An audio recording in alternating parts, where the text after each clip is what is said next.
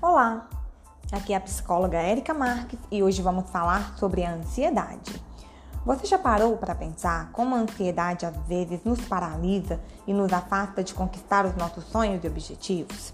Talvez você não esteja conseguindo perceber, mas a ansiedade pode nos colocar numa situação de nos deslocar tanto para o tempo futuro que começamos a pensar e prever somente coisas negativas quando há muitas cobranças de perfeição, medo de errar ou até mesmo fracassar, tudo isso cria uma pressão interna imensa. Ao pensar sobre uma determinada situação pela qual você está passando, a partir de seus pensamentos ansiosos, você levanta dentro de si toda uma prontidão, que é uma capacidade de resposta. Seu organismo está pronto para agir, só que a situação não está acontecendo de fato. Tudo está na sua cabeça em um nível fantasioso. Toda essa energia que deveria ser canalizada para a ação acaba sendo acumulada e somatizada no corpo, causando sintomas como azia, dor no estômago, aperto no peito, cansaço, falta de ar, dentre outras doenças. Isso acontece com muita frequência com os pacientes que procuram a psicoterapia depois de já terem passado por vários médicos que não encontram uma causa física dos sintomas. Você já sentiu que não consegue ficar parada sem fazer nada?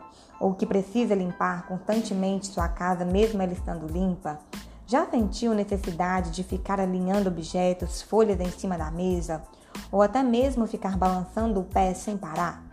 Ou ainda já teve comportamentos repetitivos como ficar piscando, mexendo a boca, conferindo se a porta realmente estava trancada?